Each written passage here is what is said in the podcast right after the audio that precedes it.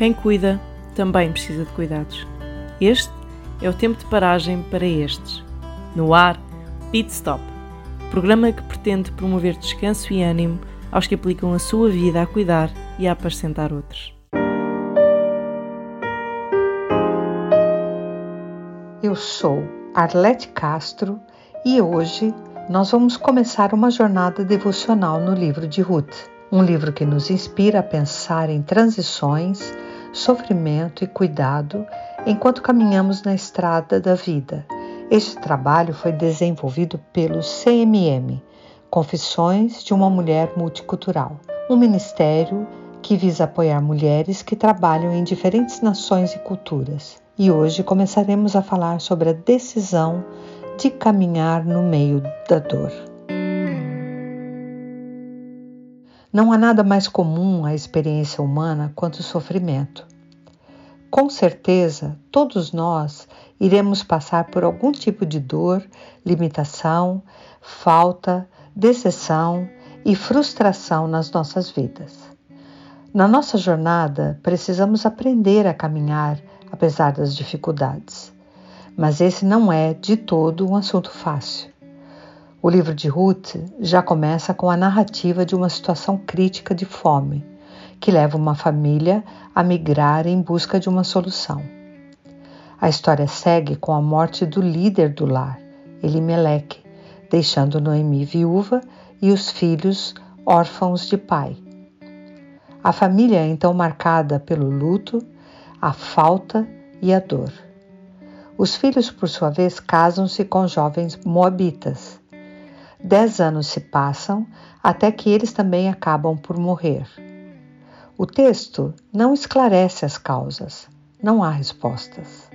O que sabemos é que agora há três mulheres viúvas a sofrer a perda de seus parceiros, de seus amores, tendo que encarar a solidão, o medo de um futuro incerto e ainda a escassez, pois foram deixadas sem herança e sem recurso algum. No versículo 5, temos a declaração de dor de Noemi, quando ela constata que ficou completamente só, sem o marido e sem os filhos.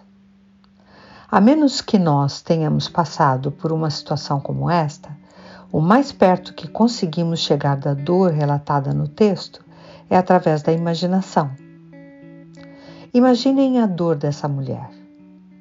Imaginem o estado da sua alma, seus pensamentos. O que tu farias no lugar de Noemi? Como tu normalmente reages diante das circunstâncias adversas, diante da dor mais cruel, da noite escura da alma? Como tu te posicionas?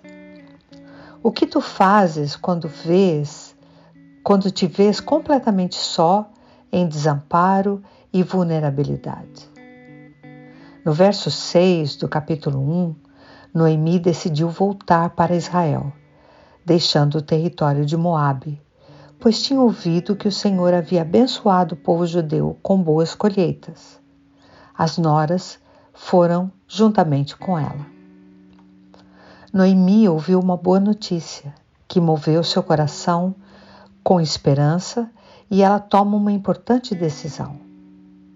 É incrível como uma notícia boa num tempo difícil pode ser o início de uma nova história.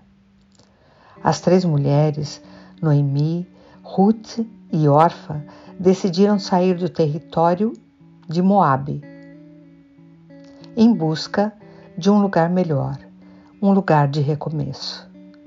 Mas essa decisão era uma jornada um caminho com muitos passos pela frente, sem nenhuma garantia de facilidades. Meu convite para todos nós hoje é: decida caminhar. Se tu te encontras em uma situação de sofrimento, estejas atento para não perder a boa notícia. Talvez tu penses que não há nada de bom nessa tua história que pode dar esperança. Mas a boa notícia é que Deus está presente e Ele está a realizar algo que pode te favorecer no caso de tu decidires caminhar na direção do Deus Todo-Poderoso. Então, embora tua dor seja real, lembre que o, o Deus que tu crês, o Deus que tu serves, também é poderoso.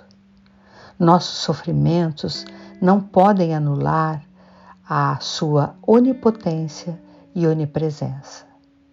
Vamos seguir juntos nessa jornada e experimentar da graça de Deus nesse tempo de dificuldades.